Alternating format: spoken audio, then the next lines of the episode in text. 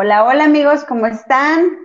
Una vez más estás escuchando En los Cuernos de la Luna con Bárbara Carrera y hoy estoy muy emocionada porque tengo a un invitado muy guapo, con una sonrisa muy, muy bonita y el hombre es muy, muy, muy fotogénico. Gabriel Arce, él ha guiado más de 1500 regresiones en consultas privadas, talleres y retiros. Una de sus pasiones es que la gente logre ver y sentir más para sanarse, reconciliarse y reconectarse con su estado natural de conciencia. Imparte talleres de regresiones muy padres y conferencias sobre los estados de conciencia en diferentes ciudades y foros. Gabriel, ¿estás ahí? Hola, hola Bárbara, muchas gracias por la invitación. Aquí estoy. Muy bien, ¿cómo estás Gabriel? Cuéntame. Muy bien, muy bien. Aquí, eh, pues para compartirles eh, lo que hago, y sé que muchas eh, hombres y mujeres eh, nos van a buscar después para vivir esta experiencia que les, les voy a contar, que es algo que se ha descubierto desde hace muchos años, pero que apenas estamos como retomando este tema para sanarnos, para reconectarnos. Entonces creo que va a ser de mucho, mucho interés todo lo que les voy a platicar. Padrísimo, yo ya quiero escuchar todo. Oye, Gabriel, cuéntame de ti. ¿Quién es Gabriel? Ok, mira, yo tengo 44 años. Desde adolescente me apasionan mucho los temas de psicología y de la mente y la verdad es que yo leía bastante sobre esto. Pero cuando llegó el momento de elegir carrera, eh, no me animé a estudiar psicología, terminé estudiando y trabajando en mercadotecnia por muchos años, más de 18 años, pero aún así yo seguí leyendo e investigando de forma autodidacta hasta la fecha todos los temas de la mente, de psicología, de neurociencias. ¿Ok? Hace eh, nueve años, en el 2011, un gran amigo que es un reconocido autor, investigador y conferencista que se llama Ricardo Perret, seguramente mucha gente que nos escucha lo conoce, él me invitó a participar en un estudio de mercado donde vivencié por primera vez una regresión personalmente, ¿ok? Y fue sorprendente lo que mi mente pudo recordar en aquella ocasión, pero pues obviamente hace, hace 10 años yo no alcanzaba a vislumbrar el potencial que tenía una regresión a nivel físico, mental, emocional y espiritual. Y tuvieron que pasar cuatro años para que en 2015, hace apenas cinco años y medio, Ricardo me invitara a conocer a su tía Yolanda, que vive en una montaña, y es la mujer que le había enseñado a hacer regresiones. Entonces fue ahí en la montaña, que es un lugar increíble de sanación, muy mágico, que ahora se ha hecho muy conocido por la cantidad de retiros y de personas que han ido y que han experimentado ahí eh, pues temas de sanación y reconexión, fue ahí donde aprendí la técnica a profundidad. Y entonces la fui compartiendo en grupos, en los retiros, eh, con resultados y testimoniales pues muy sorprendentes, ¿no? Hoy en día me dedico a dar talleres, a dar sesiones individuales y además doy pláticas sobre los estados de conciencia, porque al final lo que sucede en una regresión es que hay un, eh, un estado alterado o expandido de la conciencia y entonces eh, eso es lo que hago ahora, ¿no? Eh, me dedico a ayudar a las personas a que puedan navegar en su inconsciente, en su psique, en su pasado, llegar al vientre materno y a otras vidas, entender por qué conocieron a la pareja que conocieron, entender por qué tienen a la familia que tienen y bueno, en el tema, eh, pues en el tema de sanación principalmente. ¿Ok? Esto es a grosso modo lo que, lo que hago y cómo fue que incursioné. Vivo en Guadalajara, yo soy de Ciudad de México, pero vivo en Guadalajara y viajo eh, pues a las ciudades donde, donde me inviten a dar talleres, donde me inviten a dar consultas, ¿ok? Ok, ¡ay, qué padre! Eres un hombre muy interesante, Gabriel. Gracias. Oye, Gabriel, pues yo te conocí ya hace un par de años. Este, eres una persona con no sé, mucho tema de conversación, eres muy interesante. Eres un hombre, cuando yo te conocí, la verdad te comparto que muy misterioso. Yo dije, ay, esta persona se me hace que tiene muchas cosas ocultas. pero en el sentido de que, o sea, sé que, que algo, algo dentro de ti hay que, que tienes que venir como a dejar de legado, porque la verdad dejas algo siempre en las personas. Digo, yo la verdad, de conocerte, pues me llevé mucho como que tu, tu esencia, ¿no? De, desde Gabriel. Y entonces, este, creo que esa es una también de tus fortalezas. No sé si tú nos quieres compartir algunas de tus habilidades o fortalezas que, que tengas. Oye, pues bueno, primero que nada, muchas gracias. Este, sí, luego me han dicho eso. Yo creo que todos, todos tenemos algo de misterio, ¿no? Y de, y de compartir.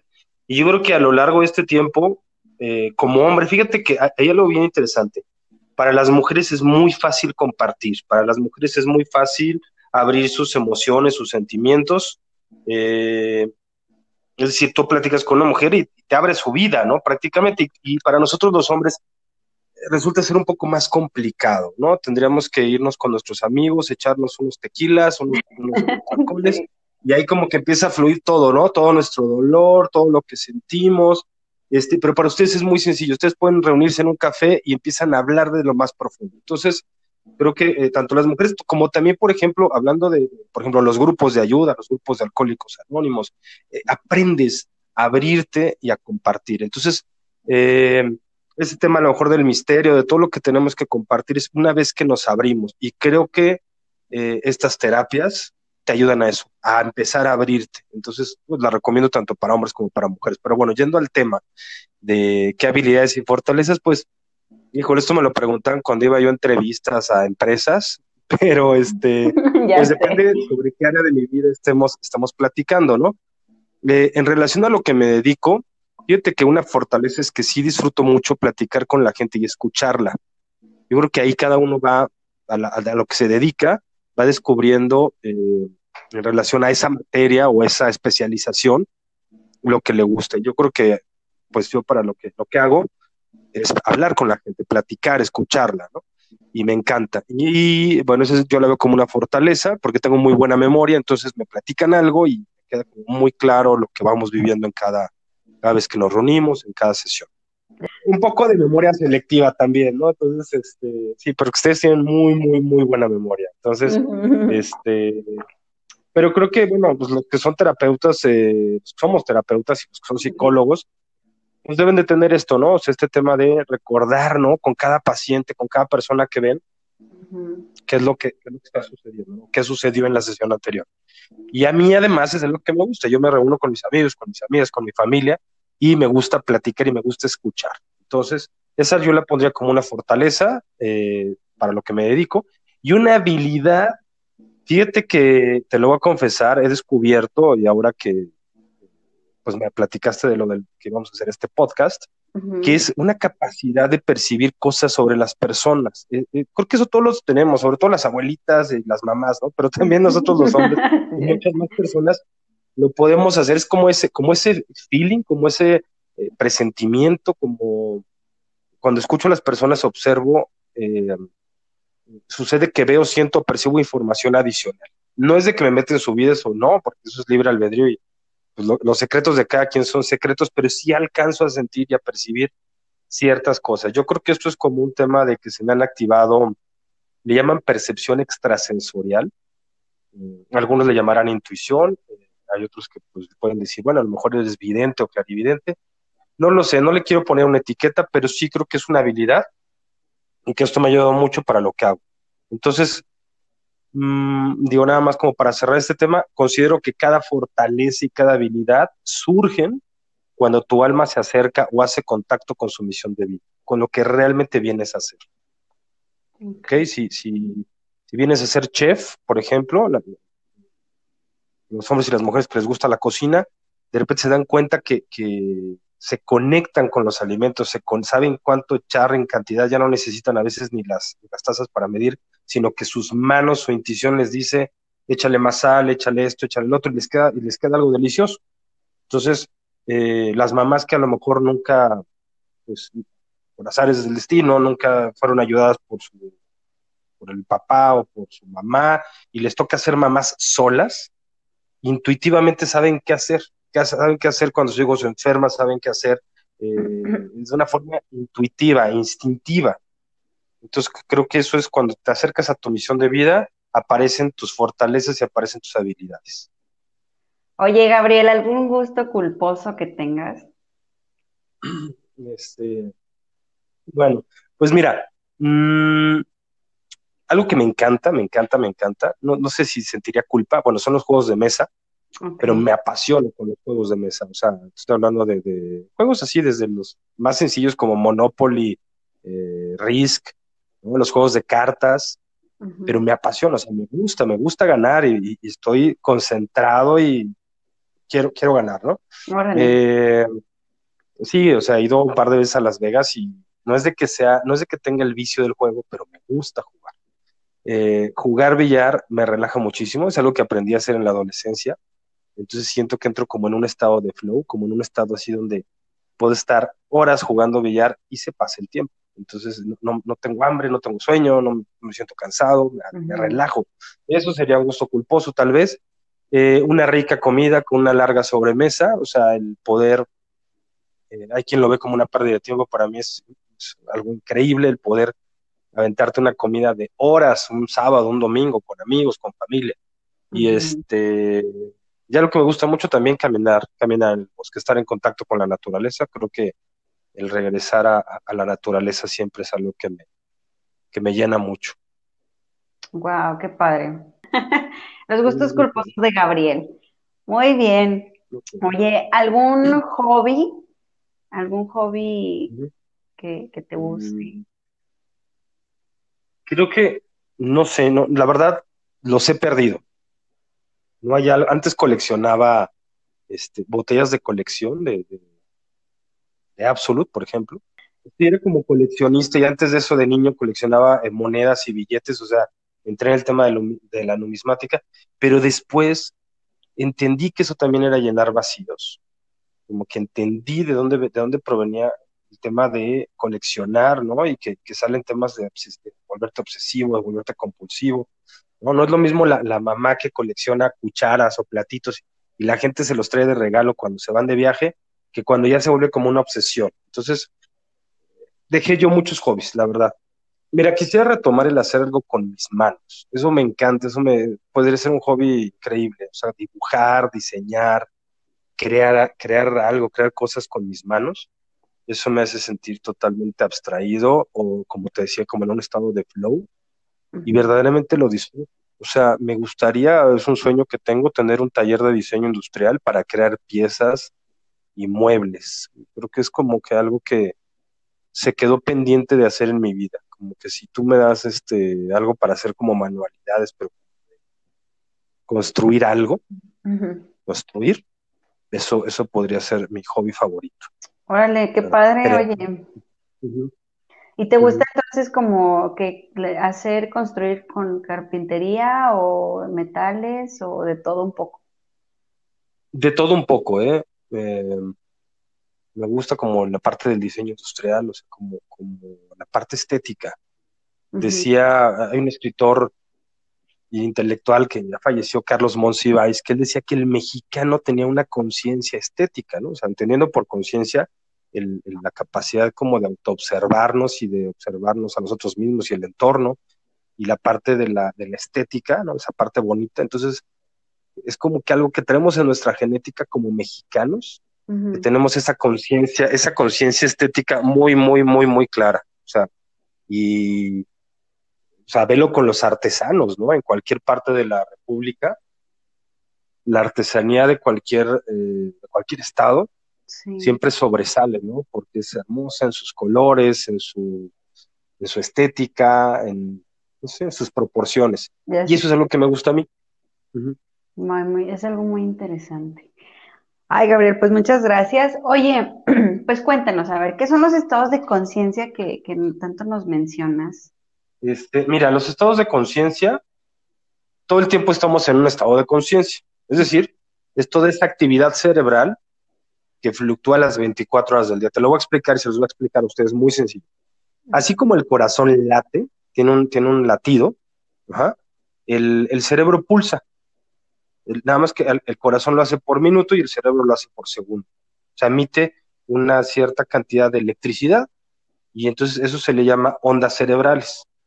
Y lo que han hecho los neurocientíficos desde hace muchos años es empezar a estudiar qué, sucede, ¿no? ¿Qué sucede cuando, cómo son estas eh, pulsaciones por segundo cuando estamos dormidos, cuando estamos despiertos, cuando estamos concentrados, cuando estamos meditando, cuando estamos relajados. Entonces, esas son las fluctuaciones de los estados de conciencia. ¿Ok? Otra forma de explicarlo es eh, cuando tú estás en una habitación, imagínate un cuarto, pues hay una ventana, entra el sol, hay una lámpara que está encendida, entonces hay otro tipo de luz, está entrando el aire, o sea, hay como varios elementos en tu habitación entonces, de acuerdo a tu nivel o estado de conciencia, es todo lo que puedes percibir al mismo tiempo o, o, muchas veces cosas que no percibes, cuando cambias tu estado de conciencia, empiezas a percibir, ¿no? A lo mejor si estás muy estresado, estás en tu cuarto, pues no, no ves nada, no, no te fijas ni en el paisaje, ni en la luz que entra, estás totalmente eh, sumergido a lo mejor en tus problemas, ¿no?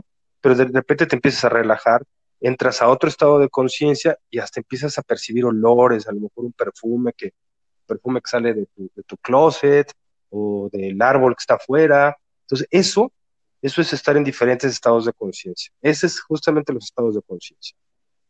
Órale, qué padre. Oye, ¿y cómo llegaste a, conocer esto? ¿Cómo llegó a tu vida?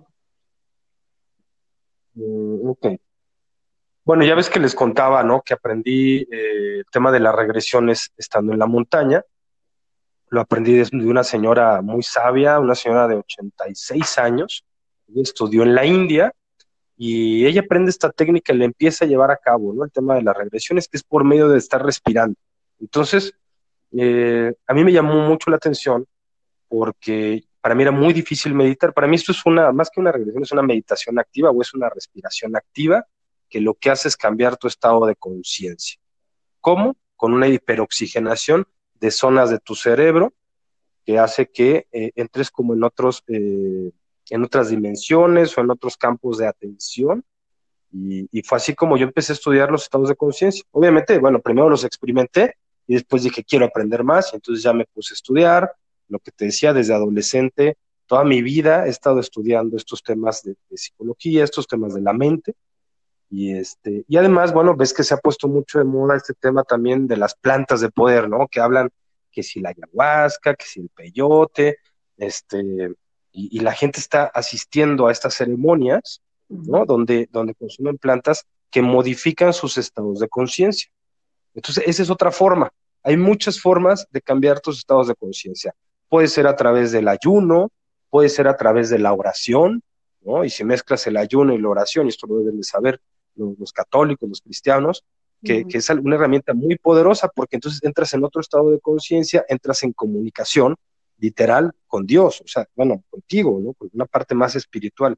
Entonces lo puedes hacer a través de eso, lo puedes hacer a través de la danza. Hay gente que danza, danza con tambores, hay gente que en África, las tribus, este, danzan, ah. Exactamente, ¿no? Y, y, de las de las escuelas mexicanas, ¿no?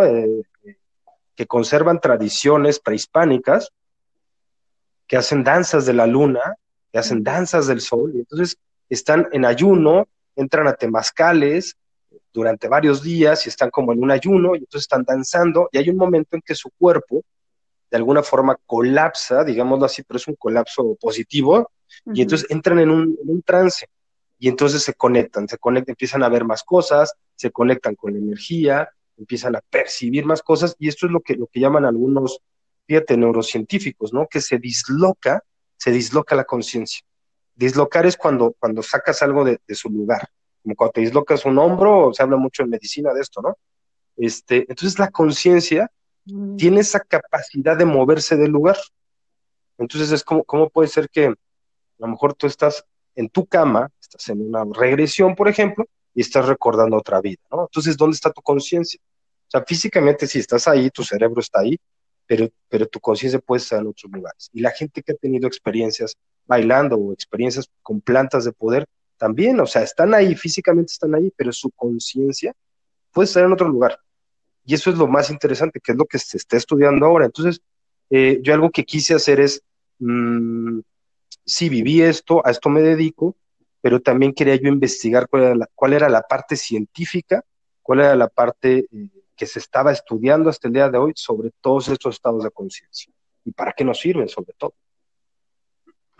Wow, oye, ahorita que comentas eso, fíjate que Sí es cierto, ¿eh? porque a mí me ha pasado que, que una vez estaba yo corriendo en el bosque y estaba muy conectada, ¿no? Yo tenía una crisis existencial entonces con mi cuerpo y entonces yo meditaba y, yo decía, pues es que, ay, que tengo que trabajar porque no, no me aceptaba físicamente, yo, yo me alivié de mi segunda bebé y pues mi cuerpo cambió, ¿no? Completamente. Entonces, Yo me acuerdo que, pues no, que, levántate y haz ejercicio en la mañana y en la noche voy a correr, pues para activarme otra vez y agarrar condición. Y en una de esas que yo estaba corriendo, como que perdí mi, pues no sé si mi conciencia o mi estado de conciencia, no sé cómo se le diga, pero de repente mi cuerpo era como si me dijera, mira, si ves cómo corro y mira, este, funciono, ¿por qué no me amas? ¿Por qué no me quieres? Y si ya le diste tres vueltas al bosque y yo no me había dado cuenta. o sea, entonces, ajá, entonces era como si, si yo hubiera conectado conmigo, con otra persona, a través, o sea, mi cuerpo, pero como conmigo misma, y, y, tuviera una conversación interna dentro de mi cerebro y, y me desconecté del plano físico completamente en el que estaba o sea, me refiero a que olvidándome que estaba corriendo, sin embargo, yo de tanto que iba pensando no sabía que ya llevaba tres vueltas al bosque.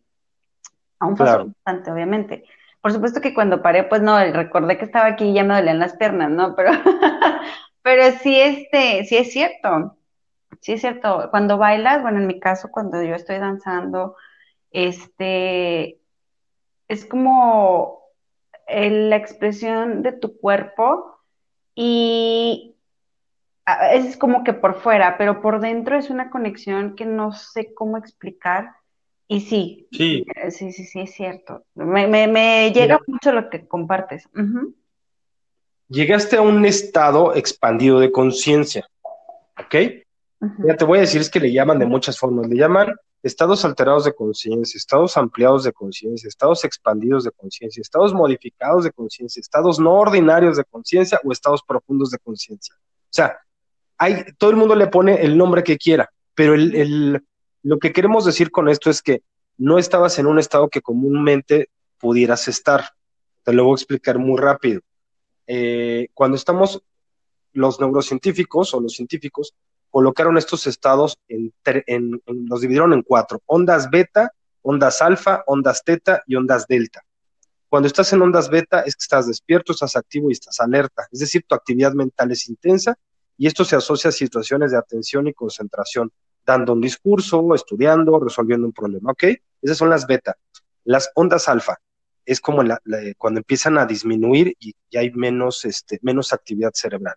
Estás relajado, estás disfrutando es una actividad cerebral intermedia y son en momentos en que estás calmado o estás gozando. Cuando estás tomando un descanso, estás meditando, cierras los ojos, das un paseo, disfrutas, por ejemplo, un paisaje, que estás contemplando un paisaje, estás en estado de ondas alfa, ¿ok?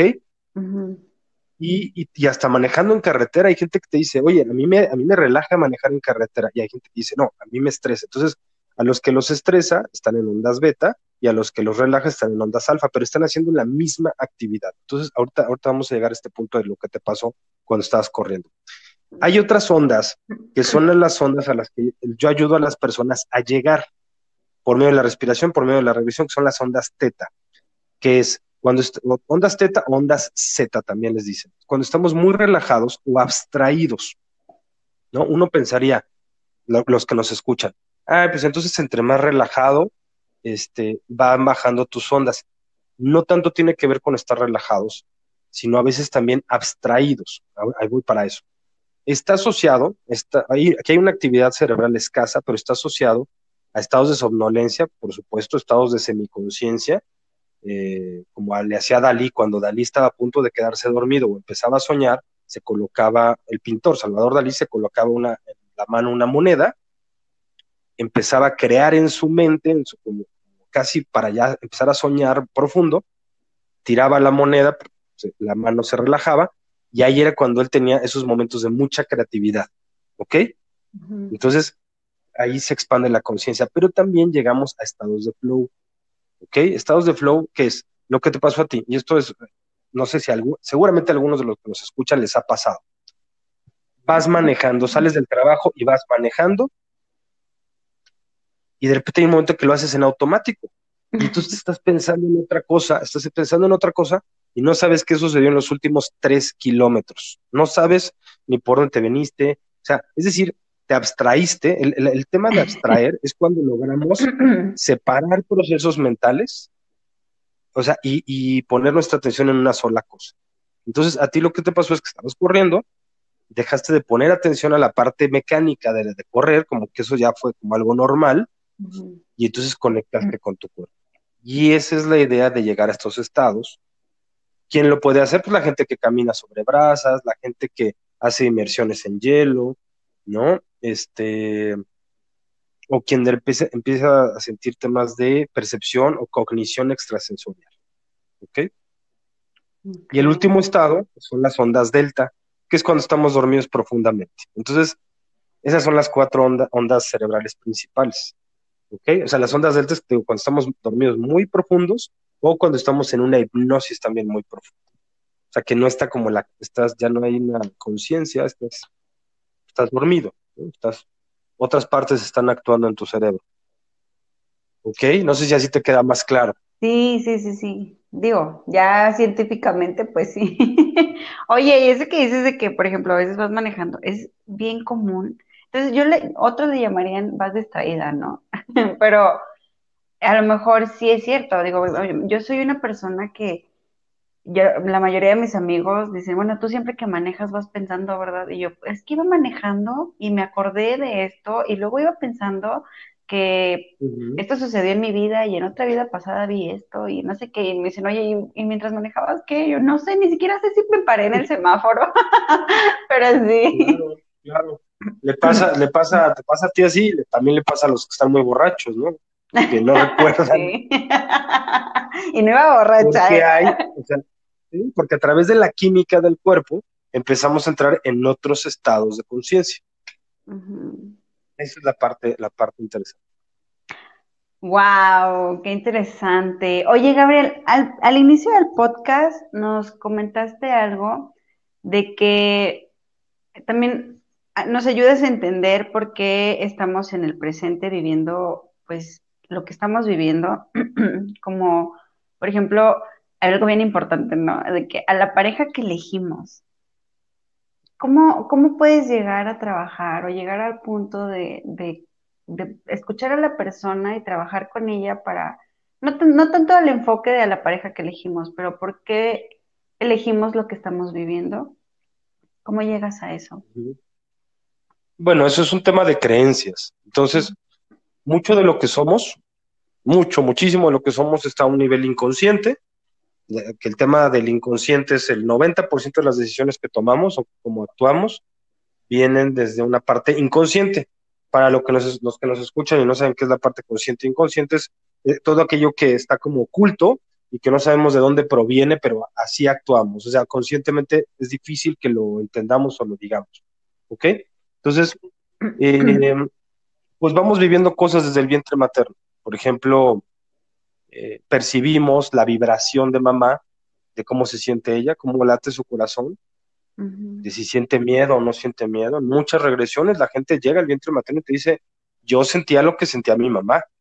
Y si la mamá sentía calor, el niño sentía calor. Y si la mamá estaba feliz, el niño se sentía feliz. Generalmente en el vientre materno la gente está feliz. Bueno, los bebés están felices, pero llegan a percibir si la mamá tenía miedo, miedo de que a lo mejor se iba a separar, miedo de que a lo mejor no había dinero en la casa, miedo de que el hijo viniera con alguna enfermedad, o sea, miedos naturales, ¿ok? Entonces, eso ya desde ahí empezamos a absorberlo. Luego viene el tema de la infancia y entonces ahí se nos empiezan a impregnar o a improntar ciertas situaciones que, vivimos que se, se graban con más fuerza cuando hay una emoción muy fuerte. ¿Ok? Por eso nos acordamos tanto de cuando nos caímos, de cuando nos lastimamos, de cuando nos hicieron llorar, de la muerte de algún familiar, porque fueron, porque digamos que se grabaron con más fuerza porque hubo una emoción. Y la emoción vino a partir de cómo interpretamos esa realidad. Siempre les doy un ejemplo, te lo voy a decir muy, fácil.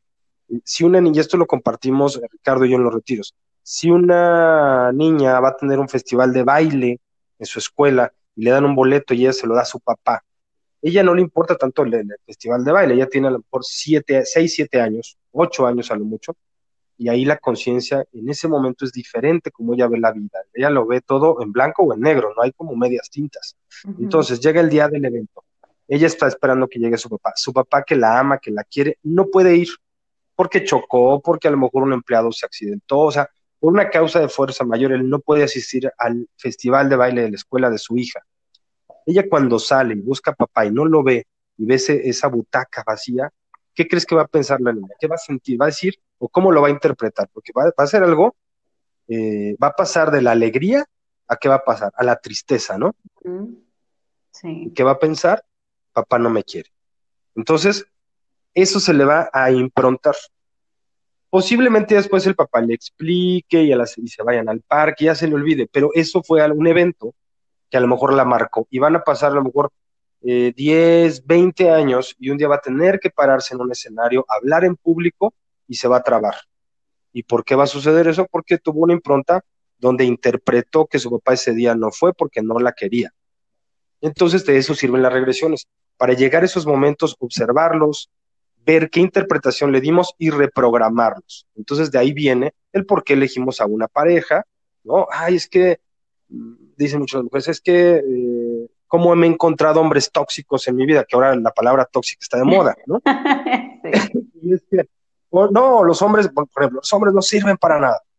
Y cuando le haces, hacemos las regresiones, resulta que no es algo que ella pensara, es algo que escuchó cuando tenía cinco o seis años en la mesa del comedor, eh, escuchando hablar a sus tías con su mamá, y entonces quejándose y diciendo, es que los hombres no sirven para nada, pero a lo mejor lo escuchó de la tía a la que tanto admiraba, la que tanto la consentía y dijo, no, si mi tía dice eso, es verdad.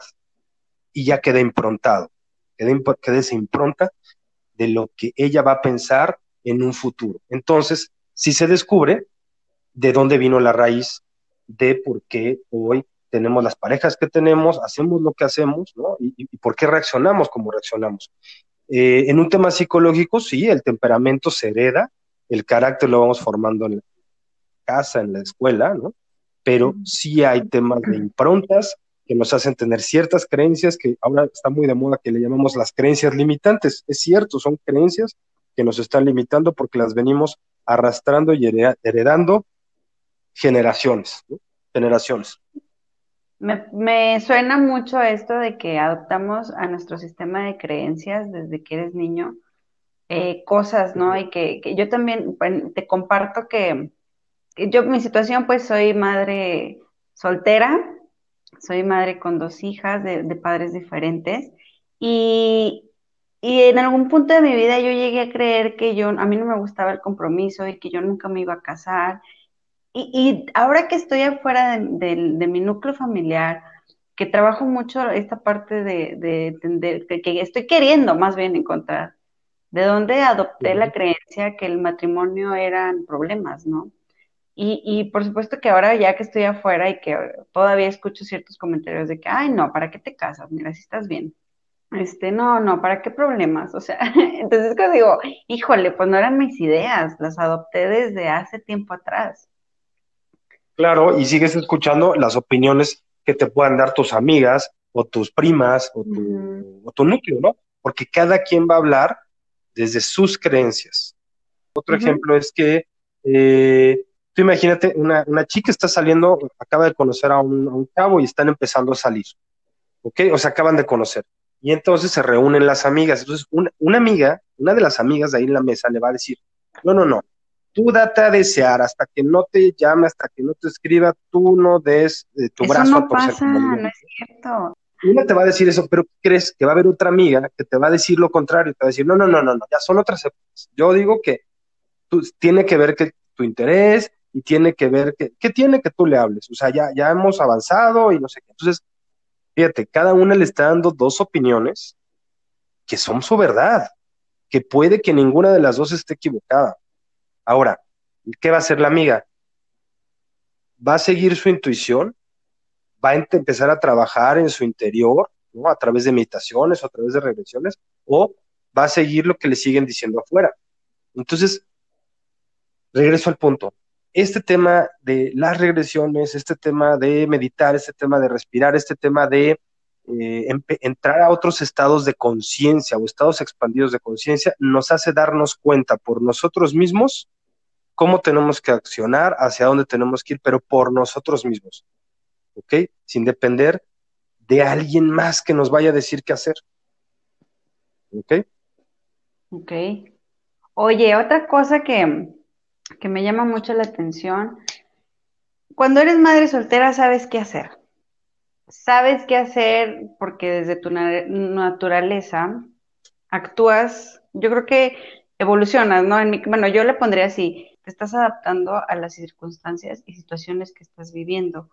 Y me llamó mucho la atención un día que platicábamos, dijiste un término muy, no sé, muy raro para mí, pero pues ya después investigando dije, órale, sí existe, pero nunca lo había escuchado, de madre no, nodriza. Ser madre nodriza. Ser madre, ¿qué es una madre nodriza, Gabriel? Bueno, ahí te va lo que yo, lo, desde, desde mis creencias, ¿no? desde lo que a mí me llevó. Eh, yo me separé hace unos años, yo tengo, este, tengo un hijo, me separo de su mamá, y ella ya tenía, ella cuando yo la conocí ya tenía otra hija, digamos, este, ella tenía una hija de ocho años, y después también, bueno, nos embarazamos y tuvimos a, nuestro hijo. Y en una meditación, en una regresión, justamente, estando en la naturaleza, en el bosque, eh, algo que entendí, que me llegó, que me dijeron, conecté con mi conciencia superior y lo que se me dijo es que ella, mi ex, es una madre nodriza.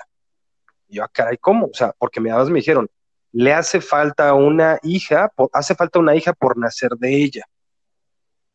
Entonces pensé, bueno, tal vez es su genética, su ADN, su vientre materno, sus cuidados, o sea, es una mujer que fue elegida para tener hijos de diferentes padres. Obviamente, me dijeron, claro, socialmente, pues, que, ¿cómo se va sintiendo ella, no? O sea, ¿qué va sintiendo ella? Fracaso, fracaso porque no la hizo con un hombre, porque no, la, no le hizo, bueno, no le hicimos nosotros, ¿no? Juntos, y este, y ahora otro hombre, ya otro hijo, pues tenemos que empezar a romper esas creencias, ¿no?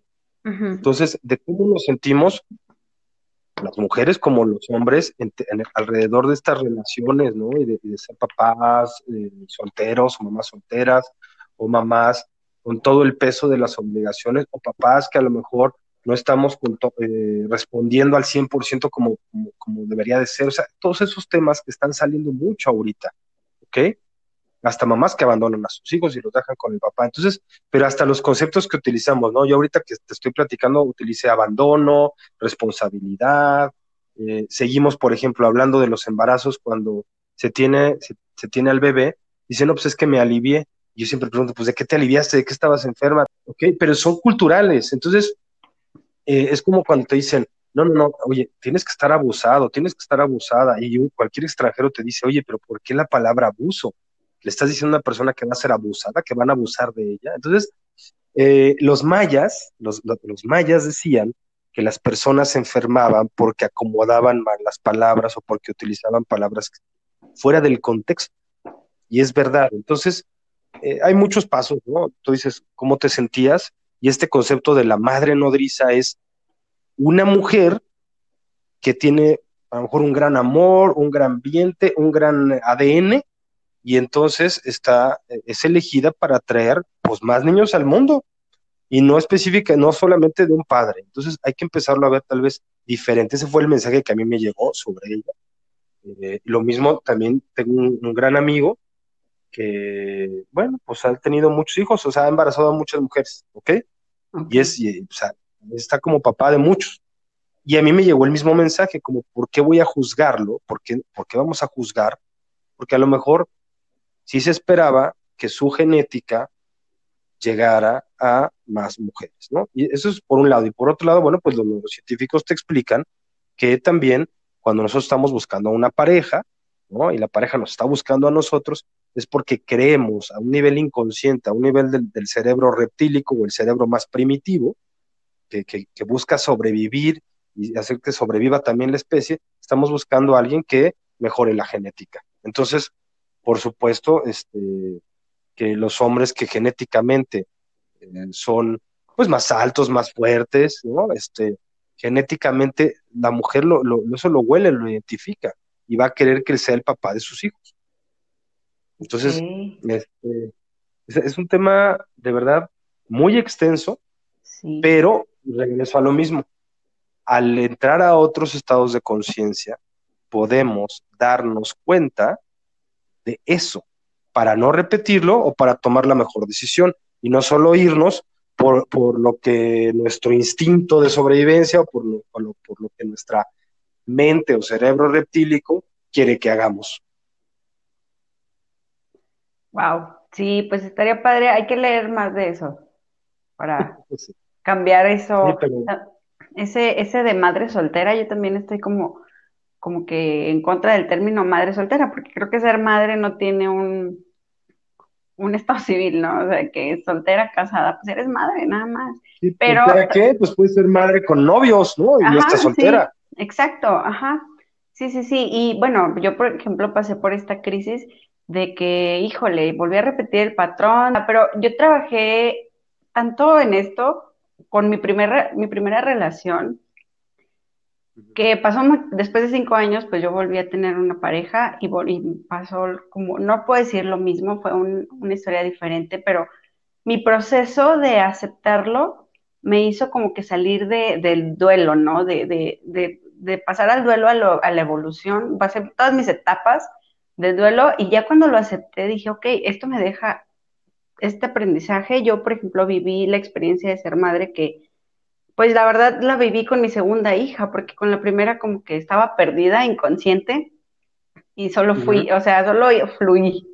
Y, y, en esta, esta situación ya como que lo hago un poquito más consciente, trato de, ya antes me, me autoculpaba de que, ching, pues no estoy con mi hija, este, soy una mala madre, bla, bla, bla. Y no, o sea, al contrario, me, me acepté que pues soy una, pues una mujer que estoy aprendiendo muchas cosas, que mi segunda hija la verdad me está retando en muchos aspectos y que el padre de esa hija vino a mi vida con un objetivo, se cumplió y yo estoy creando otros objetivos a través de ella. Y sí, en efecto, ¿no? Digo, pues es muy interesante, como dices, es muy, muy extenso. Oye, Gabriel. Está, muy padre lo que, lo que estás contando, porque eso es justamente la conciencia, eh, que es una palabra que también se está poniendo mucho de moda, conciencia, ¿no? Hay, hay conciencia con SC, o sea, que se escribe con S y C, y hay otra que se escribe solamente con C, ¿no? Y bueno, todavía no se ponen de acuerdo los, autores, los psicólogos, pero eh, yo encontré dos acepciones, y esto viene a lo que estabas diciendo. Cuando es conciencia con ese C, es como ese, cómo nos percibimos nosotros como personas, dónde estamos, cómo percibimos nuestro cuerpo, nuestra, mente, nuestras emociones y cómo, y cómo, estamos parados en el mundo. Es como esa capacidad de autoobservarnos. ¿okay? Y entonces yo creo que tú has trabajado mucho esa parte a través de lo que me estás contando ahorita, ¿no? De que cuando llegó tu primera hija, cómo, cómo percibías el mundo, que a lo mejor tenía que ver con tu edad, o tal vez no, o tal vez con lo que estabas viviendo, y cómo ahora lo estás, lo estás viviendo y desde qué lugar lo estás viendo, con más aceptación. Eh, ves, fíjate, bueno, qué interesante, ¿no? También tu, diálogo, son, dices, mi hija me reta, ¿no? O sea, bueno, realmente un niño nunca nos reta, pero te entiendo, o sea, te entiendo a qué te refieres. Y sí, o sea, nos reta a conectar con ellos, a conectar con su mundo, a conectar con su realidad y eso, a conectar con nosotros mismos, porque es pues ¿de dónde salió tu hija? Pues salió de ti, entonces es una extensión de ti, de tu temperamento, o a lo mejor de parte del temperamento de su papá, o, heredó algo del abuelo o de la abuela, o sea, somos pura genética, ¿no? Este, y la otra conciencia es la que, la, es la conciencia que tiene que ver más con un aspecto moral, de saber qué está bien y qué está mal, ¿no? Qué es bueno y qué es malo. Pero ya estamos evolucionando también en esa conciencia y entonces eh, ya no nos estamos yendo tanto por el aspecto moral, sino por el aspecto funcional. Es decir, ¿me sirve o no me sirve? ¿Me hace bien no me hace bien? ¿Esto ayuda al mundo o no ayuda al mundo? ¿Ok? Ya no es un tema de que tiras basura y está mal. No, no, no. Es de que tú ya haces conciencia y dices, no, no, no es porque esté mal por las reglas sociales, es porque estoy ensuciando el mundo y qué le estoy dejando a los demás. Entonces, todo esto que tú estás haciendo a través de tu sanación, todo lo que yo estoy haciendo a través de, lo que yo he vivido personalmente, por supuesto, ahorita yo te digo, bueno, pues me separé, tengo un hijo, esto pasó con mi ex, o sea, estos temas, ¿no? Que, que seguimos en constante aprendizaje, ¿no? Y en constante eh, sanación y toma de conciencia, y estamos para ayudarnos unos a otros. Yo te digo, me, yo cuando voy a Torreón eh, y que doy muchas regresiones o talleres, es pues vengo a ver en qué yo puedo seguir aprendiendo, pero en qué puedo ayudar para que haya otros cambios en, la conciencia y que entonces podamos seguir sanando todos juntos, como ciudad, como país, como sociedad, como mundo. Sí, cierto. También ahorita, ahorita que comentaste algo muy interesante, ¿cómo aplicamos palabras que a lo mejor, digo, de una u otra forma nuestro cerebro la adopta de una manera y nosotros la, interpretamos de otra. Pero, por ejemplo, mi psicóloga me hizo también ser consciente en cómo dices las cosas. Por ejemplo, yo le decía, pues yo me acuerdo que cuando estaba con mi ex, bueno, cuando estábamos bien, pasaba esto. Y ella me decía, ¿por qué, ¿por qué dices cuando estábamos bien? O sea, ahorita que ya no estás con él, entonces estás mal. Entonces, ese tipo de cosas de que dices, híjole, no, pues yo sigo estando bien, ¿sabes? Como, y sí, como que tratas de adoptar las palabras correctas para que también tu cerebro lo tome del, vamos, por el correcto y que, que, no se desvíe la información, porque sí es cierto, ahí yo dije, híjole, le estoy pasando a mi cerebro una información de que ahora estoy mal. La palabra correcta para que tu cerebro se programe de una manera bien. Sí. Exacto, mira, algo muy, muy común es, eh, y también está de moda, ¿no? El tema de los decretos, ¿no? ¿Cómo decretamos? ¿Qué decretamos? ¿no? Punto que tú empiezas a decretarte todas las mañanas. Te voy a dar un ejemplo. A mí me encantan y me fascinan las manzanas. Amo las, es más, el decreto es yo amo las manzanas, ¿ok? Tu cerebro inconsciente sabe perfectamente qué significa yo, o sea, yo, yo, ¿no? Luego, yo amo amo las manzanas. Entonces, ok, amo de amar, sabe también qué se siente cuando ama, cuando amas a alguien.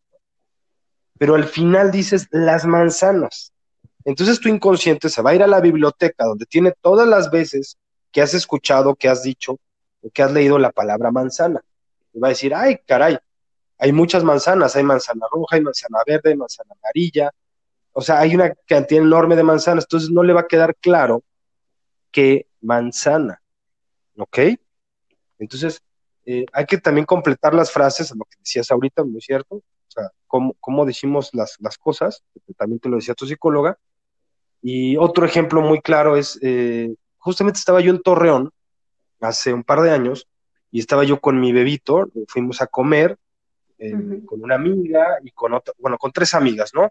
Y una de ellas, ah, pues ella, una de las que fue es Yolanda, esta señora que te digo que, que me enseñó esto de las relaciones, que es una mujer muy sabia, y después de la comida, mi hijo pues no lloró, este, bueno, estuvo, como yo dije, estás, dije, hijo, te portaste muy bien, ¿no? Y en eso se voltea Yolanda y me dice, ¿y qué es portarse mal? O sea, tú le estás diciendo a tu bebito de un año, de, dos, de casi dos años, hijo, te portaste muy bien. ¿Qué es portarse mal? Y dije, tienes toda la razón. ¿Qué es portarse mal? Entonces, ¿no? Como decían los abuelos, los papás, ¿no? Pues es que las buenas costumbres, bueno, ¿cuáles son las buenas costumbres y cuáles son las malas costumbres? Eh, ahí entramos en otros temas que tienen que ver con sentido común, y está bien, el sentido común es todo aquello que socialmente sabemos que es lo más prudente, lo más correcto. Un ejemplo es que si, si viene un coche, pues de sentido común te haces a un lado para que no te atropelle. Y eso, eso es en todo el mundo. ¿no? Pero hemos querido meter otras cosas dentro del sentido común cuando no tiene nada que ver con sentido común, tiene que ver con que si te funciona o no te funciona, si te va a ayudar a sanar o, te hace bien o no te hace bien, ¿no? Entonces es como pues, las parejas que, o sea, ¿es bueno luchar por tu pareja? Sí, sí es bueno. ¿Es bueno este, tirar la toalla? Pues también, o sea, ¿qué es bueno y qué es malo? Eso, eso tiene que ver nuevamente con los estados de conciencia. Entonces, antes de que de tomar una decisión impulsiva, antes de que alguien más te diga qué decisión tomar, yo los invito, las invito a que empiecen a explorar sus, eh, o sea, en otros estados expandidos o alterados o no ordinarios de conciencia, empiecen a buscar sus respuestas a través de la meditación, a través de las plantas, a través de las regresiones, a través de muchas, muchas herramientas. Oye, Gabriel, qué interesante. Y una vez que la mujer, bueno, las personas eh, se dan cuenta de este tipo de, de creencias que están adoptando a su vida, ¿qué sigue? ¿Qué sigue cuando ya eres una persona que estás trabajando en esto? ¿Qué sigue después de que conoces tus estados de conciencia? ¿Cómo los aplicas a tu vida? Mm, pues depende de la terapia que estés tomando. O sea, a mí me, me han preguntado si estas terapias que yo doy suplen una terapia psicológica. Les digo, no, en realidad no, suplen ninguna terapia. Es decir, aquí a lo mejor encontraste la raíz, pero si estás yendo con una psicóloga, con un psicólogo, con un psicoanalista o psicoterapeuta, ¿no? Este, síguelo haciendo. Simplemente dile, oye, acabo de encontrar esto, ya llegué con más herramientas, ya encontré la raíz que venimos buscando hace seis meses, la acabo de encontrar en una regresión. Está muy bien. Hay que empezar a trabajar en equipo, ¿no? Hay quien a lo mejor va a decir, oye, pues mi tema no era transgeneracional, ¿no? Y entonces van a una terapia de constelaciones. O encuentran que no es algo que tienen que sanar en su infancia y este y a lo mejor se ayudan de alguna de alguna planta de poder y alguien después los invita a que oye vamos a una toma de ayahuasca y entonces van y ahí encuentran tal vez otro tema yo creo que es es estar estar buscando ¿no? a lo mejor estamos buscando lo que ya sabemos que somos y ya, ya lo encontramos a lo mejor ya no hay nada que buscar pero pero no yo sí creo que, que, que todo esto de lo que hablamos de de estar en el momento presente para disfrutarlo, sí tenemos que irnos un poquito a nuestro pasado para entender qué pasó y cómo sanarlo y cómo mejorarlo. Porque cuando sana una persona, sanas hacia arriba y hacia abajo tu, ascendencia y tu descendencia. Entonces, eh, y hay que empezar a mezclar ya el tema científico, el tema, mm, sí, el tema científico con, con, lo que aún a lo mejor no tiene explicación, con temas energéticos, ¿no? Porque es muy común que te digan, oye, ¿qué me recomiendas? Es que me están invitando a una terapia Reiki, es que es una de constelaciones, es que es un, hay una cantidad de, hay un abanico de posibilidades. Yo les digo, pues es que no hay una terapia buena, mala, mejor o peor, es lo que en ese momento tu vibración, lo que tú estás, tu alma te está llevando, te está dirigiendo, te está guiando a que hagas lo, lo, lo que tienes que hacer. Entonces, es empezar a escuchar nuestra intuición, a nuestro interior, lo que tenemos que hacer. Oye, una pregunta, ¿esto está conectado con, con el tema de las vidas pasadas o la reencarnación o son temas diferentes? Mm, sí, sí está, sí está conectado, o sea, me ha sucedido varias veces que cuando estoy haciéndoles una regresión se van a otras vidas. Pero mira, hay un, un, autor muy reconocido, Brian Weiss, que él ha escrito varios libros y uno de, sobre las regresiones es a través del tiempo, ¿no? Hay otro que se llama Muchas vidas, muchos maestros, bueno, tiene varios libros que muchos de aquí seguro conocen. Pero él dice que del 100%, él decía, del 100% de las consultas de pacientes que tenía, el 60 o más porcentaje, eh, todo lo que pudiera arreglar lo tenía en esta vida, o sea, si no tenía para qué irse a otras vidas, como que no era necesario hacerlo como para qué le mueves, ¿no? Si, lo, si realmente lo que tienes que solucionar en esta, pues es más bien en tu adolescencia, en tu infancia, en el vientre materno, es como reconectar con esa parte más espiritual. Eh, pero sí, o sea, a veces se van a otras vidas y ahí encuentran cosas, y eso está muy bien, pero es, esto es un tema de no es lo que tú, no es tanto lo que tú quieras desde tu mente, desde tu ego, es que conectes con tu espíritu y te dejes que él te muestre lo que tienes que sanar. Porque una cosa es lo que nosotros nos creemos, la historia que nos contamos, y otra es la verdadera verdad, que puede estar más escondido, que puede estar más adentro. Entonces, somos muy dados los humanos a que nos casamos con alguna terapia, nos casamos con alguna forma de ser, nos lo creemos, nos identificamos con eso, y ya de ahí nadie nos mueve, ¿no? Y esto lo podemos ver muy claro con los papás, con las mamás, con los abuelos, ¿no? Es que, es que ¿por qué mi abuelo es serio? Pues porque ya tu abuelo es así, así es él, ¿no? Pues no, es porque así se, se fue formando, porque a lo mejor lo golpearon, porque a lo mejor su, el bisabuelo, su papá fue muy serio con él, y entonces heredamos esa, esa, nos gusta adaptar esa imagen, ¿no? De dureza, pero en realidad lo que nos está pidiendo nuestro cuerpo es sanar y tal vez ser más sensibles. Órale. Oye, Gabriel, ¿y habrá alguna anécdota que nos pudieras compartir o alguna de tus terapias que haya marcado tu carrera?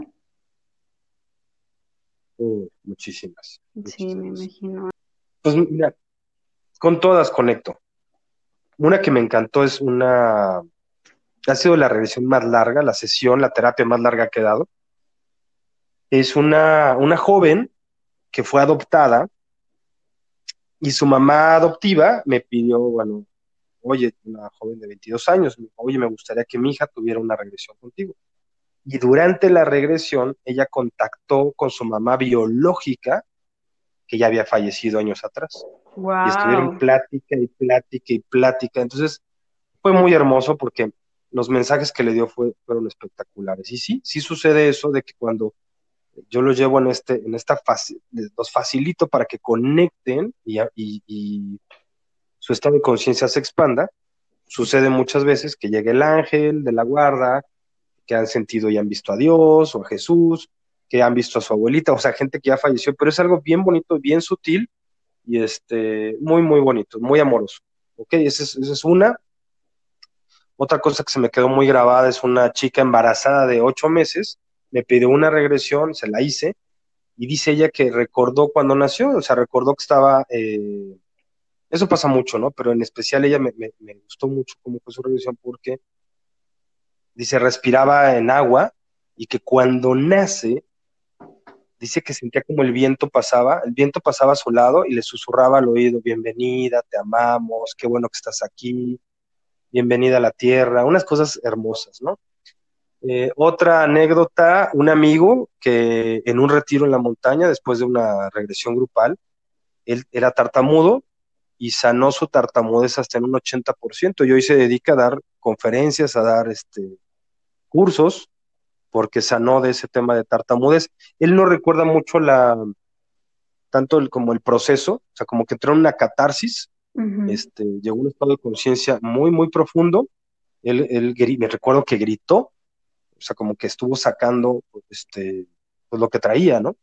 Este, muy, muy profundo, a lo mejor un miedo, un trauma, pero eso es bien bonito, o sea, porque ahorita que te estoy diciendo no recordó, es porque cuando, cuando tú haces una regresión, tu espíritu te, te, cuida mucho. Entonces, si es algo que no tienes que recordar, pues no lo recuerdas. Si sufriste un abuso sexual, no tienes por qué recordarlo, simplemente tienes que sanarlo. Entonces, este, no es volver a sufrir, es más bien nada más sanar desde, desde, otro, desde otro punto, desde otro punto de observación.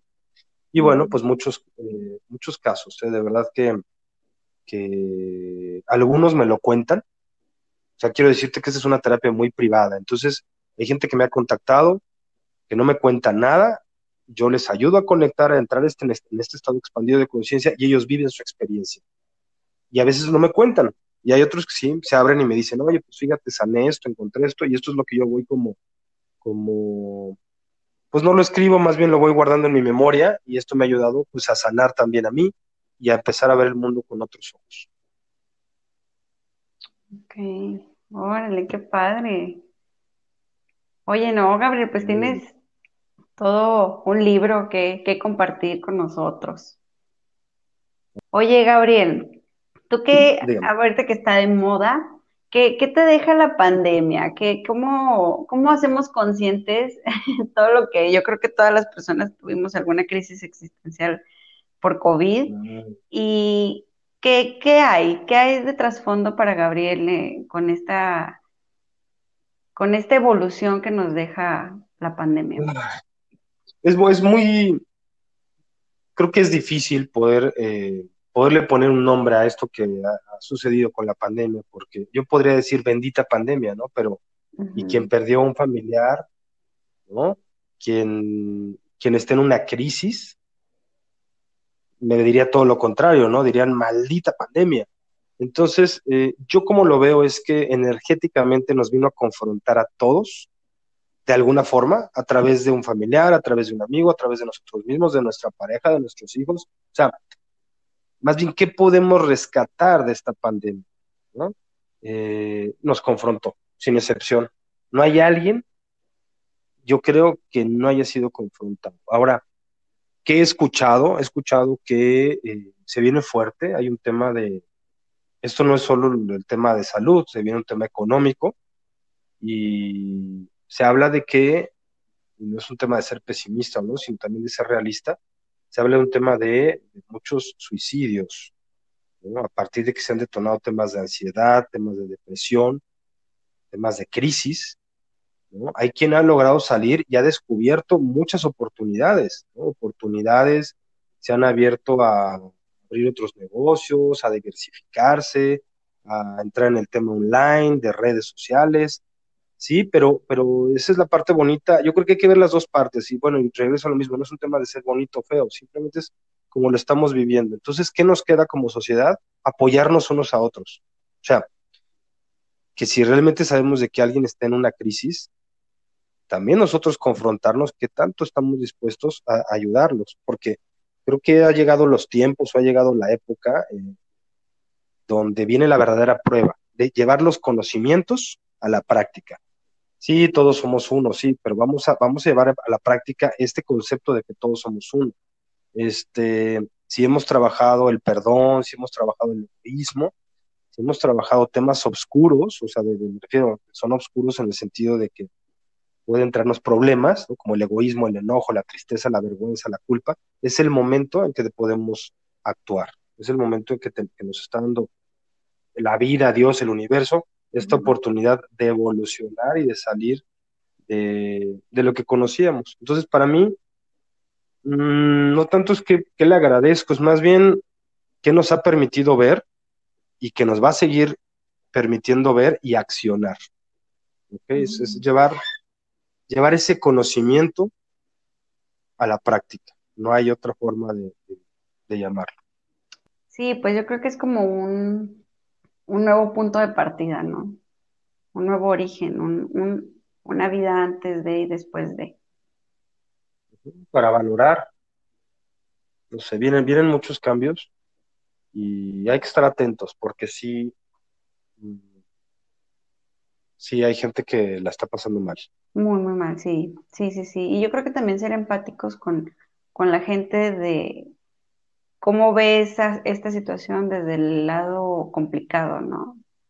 También nosotros que a lo mejor vemos un lado de evolución y todo esto, como dices tú, ellos van a decir, oye, ¿cómo voy a evolucionar a esta situación si pues la estoy pasando mal? Sí, completamente, muy bien. Oye, Gabriel, ¿dónde te podemos encontrar? ¿Cómo, te cómo podemos llegar a ti? Misterio, es un misterio. Mira, yo estoy en redes sociales digamos, mis redes personales, pero con toda confianza me pueden eh, mandar un mensaje por Messenger. Es, yo estoy tanto en Facebook como en Instagram como Gabriel Arce Brillanti. Gabriel Arce con C, Brillanti con B grande, ahí me van a encontrar. Y mi teléfono es 55, está bien sencillo, 55, es la, la de Ciudad de México. Después 27 1, 2, 3, 4, 5, 9. Está muy sencillo. 55, 27, 1, 2, 3, 4, 5 y 9. Ok. Ya me escriben y, les mando toda la información si les interesa. Y si no, yo espero estar en Torreón para noviembre. Eh, si te dejan comentarios, bueno, pues vamos formando un grupo y voy a dar un taller específico de para empezar a hacer regresiones muy profundas y ayudar a sanar a más personas. Qué padre, pues te esperamos con los brazos abiertos. Ojalá que, a, través de este medio te puedan contactar y también las personas que, me sigan pueden mandarme un mensaje y yo puedo hacer un, un canal para que lleguen a ti con gusto. Claro que sí. Gracias. No, muy bien. Ya para terminar, este episodio. ¿Qué te gustaría que la gente recordara de Gabriel Arce? Pues mira, mm, que hice algo por el mundo y por los que vienen. Yo creo que dejar como eso que se habla mucho, ¿no? Dejar este granito de arena. Y en lo personal, que mis amigos, que mi familia me recuerde como alguien que, que, pudo crecer, que pude sanar y que pude aportar algo al mundo sin tener que ser perfecto. Es decir, eh, a veces nos autoexigimos demasiado, ¿no? Es que tienes que lograr esto, es que tienes que dejar este legado, es que tienes que ser perfecto. No. Mira, de verdad que lo, que, yo creo que lo que cada uno aporte en conciencia, que lo hagas con conciencia, eso es perfecto, eso ya es perfecto. Muy bien. ¿Alguna frase que nos quieras compartir o algunas frases? Pues mira, para de, las regresiones en lo que me dedico, y cuando hablo de los estados expandidos de conciencia, hay una frase que me encanta y es, la mejor forma para saber si algo es cierto o no, si funciona o no, es experimentarlo por ti mismo. Es decir, antes de, juzgar y decir esto no sirve, esto no me va a hacer esto, esto no, no, no, esto no es lo mío, experimentalo, experimentalo. ¿ok? Y bueno, y para la vida tengo una que, híjole, yo creo que esa es mi, me la voy a tatuar algún día, que es aquello que, aquello que juzgas o predicas, algún día te encuentra. Aquello que juzgas o predicas, algún día te encuentra.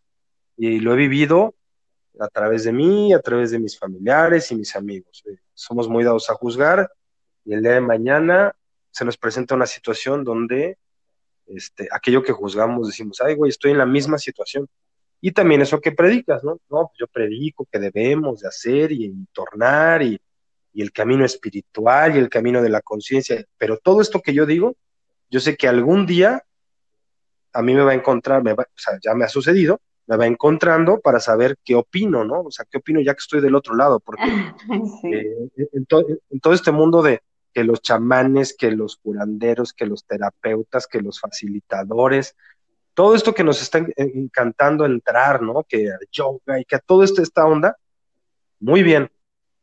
Pero un día, un día, todo esto, no, es que te cobren la factura, sino, sino viene la prueba, ¿no? O sea, viene la prueba de, no, no, es que yo, por ejemplo, yo siempre, pura medicina alternativa, ¿no? Y el día que estás enfermo y que te está llevando, ya sabes, este, andas buscando ahí una farmacia, ¿no? Y al médico. Entonces, esto nos, nos remite mucho al tema de ser congruentes y de, y de ser flexibles también. Porque una vez que juzgamos que algo es bueno o es malo, nos puede encontrar un día. Cierto, totalmente, comparto. Muy bien, Gabriel. Oye, Gabriel, pues muchas gracias por tu tiempo, muchas gracias por, por que aceptaste esta entrevista. Yo espero que, esto le llegue a muchas personas que puedan llegar también a ti, más para evolucionar, para ser mejor persona. Y lo, yo creo que una de las cosas también más importantes es que seamos como el inicio de que muchas otras personas, esto sea como una pandemia de conciencia también, que se expanda, que muchas otras, que a través de una persona, otra persona mejore y de esa otra otra, y seamos una cadena de favores donde todos vamos evolucionando y vamos conectando con nosotros mismos. Así como yo conecté contigo. Muchas gracias. Gracias, gracias por estar aquí. ¿Algo más que nos quieres decir para terminar? No, gracias, gracias y justo esta es la ascensión de la que mucha gente habla y no, pues gracias a ti, gracias por, confianza. Aquí estamos en contacto. Por favor, lo que necesiten, se pueden poner en contacto directo conmigo a través de ti y con mucho gusto estamos para apoyarnos y ver la mejor forma de ayudarnos. Muy bien. Bueno amigos, pues yo les agradezco su tiempo, espero que hayan disfrutado mucho este episodio y que, que conecten con Gabriel. Dudas y comentarios, ya saben dónde lo pueden contactar.